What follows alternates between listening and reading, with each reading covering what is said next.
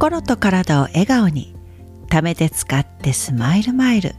こんにちはかよです。今日はヨガは怪我につながる？というテーマでお送りしたいと思います、えー、私はヨガを始めたのはまあちょっと遅いんですけどトータルで、えー、数えてみたらうん約約5年ぐらい続いています。こんなに一つのことをねコツコツと続けられている。自分もねびっくりなんですけど自分がこう続けていることがやはりね習慣になっているのでなんか一日やっていないとこうなんかね気持ち悪くなってくるんですよね。そこがね続けていくコツにもなるんですけどあまりやっていないことを急にね長時間やり出すんじゃなくて、えー、少しずつ幅を広げていったのが良かったのかなと思っています。あなたも何か新しく習慣にしていることありますでしょうか？今日はねこのヨガについて怪我につながるのかなと考えていらっしゃる方もいると思うんですけどやはりどんなスポーツもそうですけど私がいろいろ行ってきた中で思ったのはもともと体を動かす習慣がない方。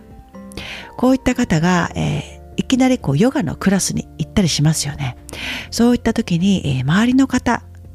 インストラクターっていうのはたくさんの人がいても同じペースでどんどん進めていくので一人一人に合ったポーズとかそういった軽減法とかを一個一個説明を入れてしまうともう時間が足りなくなるのでトントントンとも進めていくんですよね。まあ中には寄り添ってくれる方もいるかもしれないですけどやはりグループクラスになると難しいんですよ。でそこで経験がある方とやはり経験がその全くない方もいらっしゃると思うのでそういった方が同じポーズをやってしまうと人体とかその筋肉ですねこの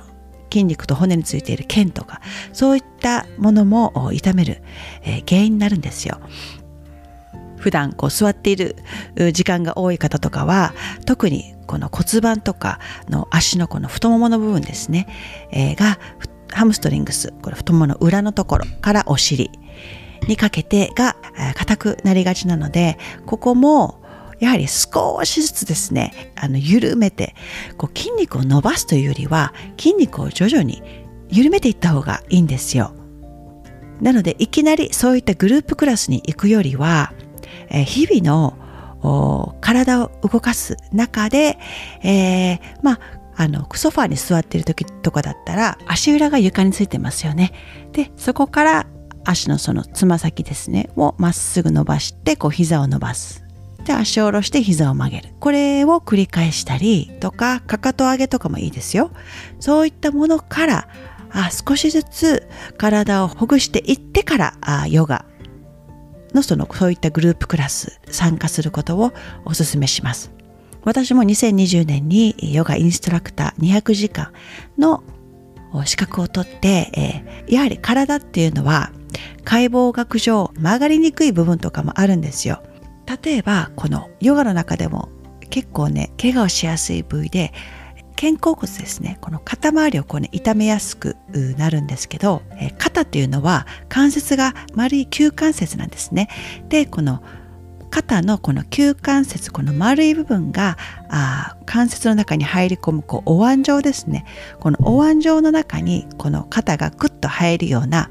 形で丸くなってるんですね。なのでこの肩の関節はあ一番あ可動域が広いんです。前にも行くし後ろにもこう結構行きますよね。ぐるぐるぐるぐる回せるでしょ。なので可動域が一番広いんですよ。でもこの肩をやってみてほしいんですけど、まあ、右手を上げるとしますよね。右手を上に上げてみてください。これ、ね、肩が詰まった感じがするんですよ。でも、この手を上げる前に、左の手で右の肩をちょっと掴んでみて、肩の前側ですね。で、手のひらを、右手の手のひらを見ている正面の方にパッと向けてみてください。そしたら、肩のね、前側が広がると思うんですよ。で、その状態から手を上に上げてみてください。こうね、スッと上がる感じがするんですよ。後ろもこう、詰まりが、あなくてこうシュッとね上がると思うんですねなのでこういったのは解剖学上の観点から一旦肩を前にこう広げてから手を上げた方が上に上がりやすいんですよでこういった少しのアライメントといってこう何て言うのかな骨をこうの形状を意識しながら体を動かす。本来のあるべき骨の位置っていうのがあるんですね。そこをきちっと整えてから動かしてあげることが怪我を防ぐ上でとっても大切なことなんです。こういったのはやはり YouTube とかではあまりねやってないので意識しながらやっていかないと徐々にやはり怪我につながっていくんですね。なのでやはり最初は個別で指導してくださる方とか信頼のおけるねインストラクターの方とかあそういった方に教えてもらいながら基礎を教えてくれる方とか、まあ、YouTube でもそういったのあると思うんですけどそういったところから徐々に少しずつ始めていくと怪我もしにくくなると思います。骨の動かし方位置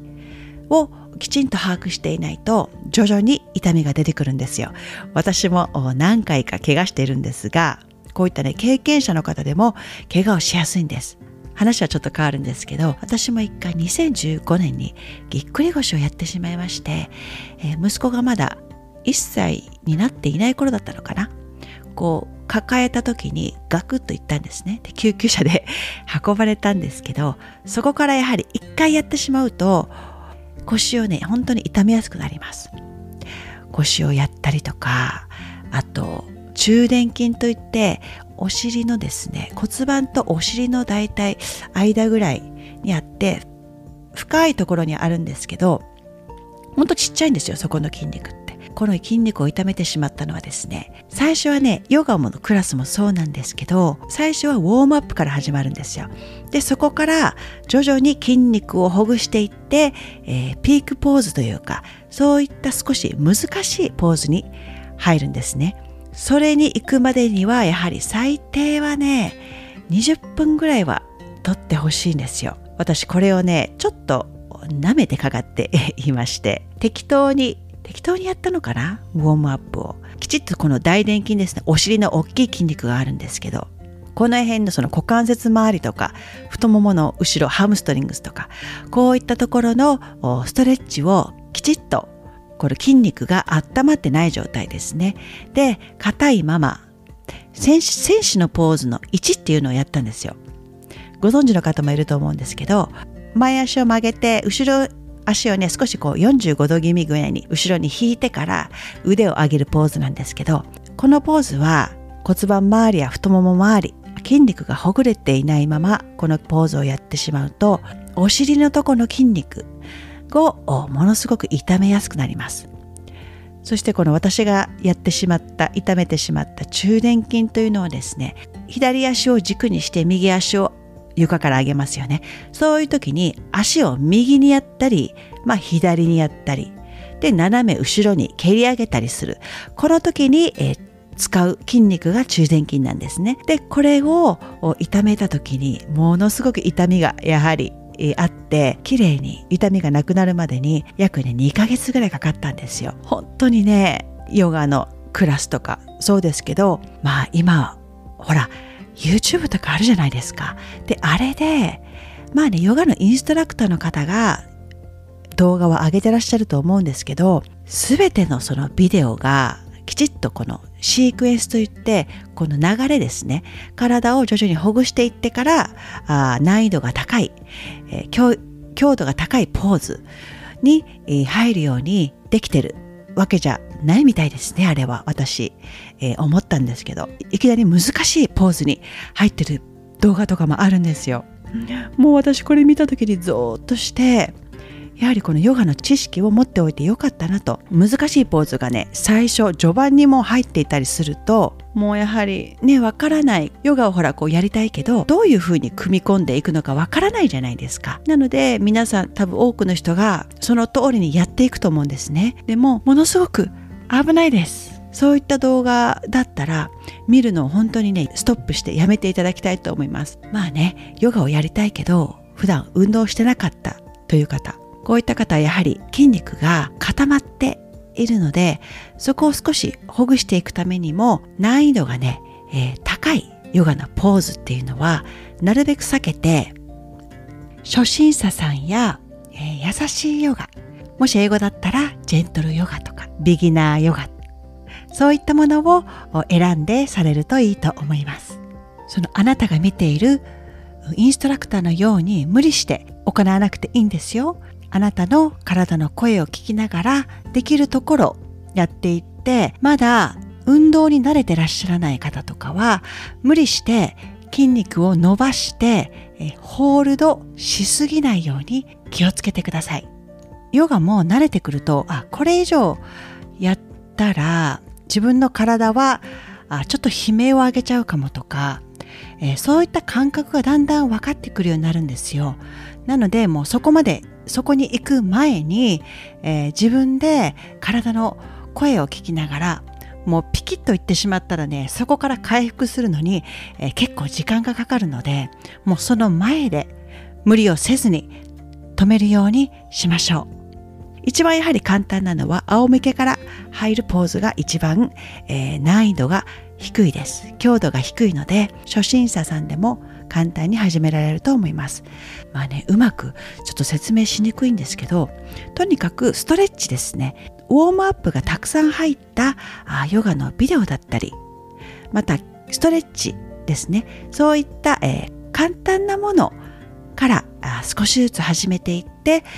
えー、徐々に体が慣れてきた段階で難易度の少し高いポーズをちょっとずつ取り込んでいっていただければなと思います。体を無理に行き過ぎないように気をつけながら少しずつ関節とかの可動域を広げながら筋肉はこう骨にくっついてますよね。なのでその筋肉を少しずつほぐすことで、えー、関節の可動域も徐々に広がっていくと思うのでまずは本当に初心者さんの方は無理をして自分の体に無理をするようなポーズはなるべくポーズなるべくじゃなくて行わないでほしいです。簡単なポーズを繰り返しながら自分の声を聞いて、えー、徐々に自分ができることを増やしていくようにしていきましょう。今日はちょっとね、えー、テーマが深かったので熱く語ってしまいましたがまだたくさん言いたいことがあったんですけどやはり、えー、このエピソードだけでは喋りきれないです。またあ今度ね皆さんに伝えたいことあるのでよかったらまた次の機会にでも語らせていただければと思っております。それでは最後まで聞いていただきありがとうございました。また次回に。チャオ。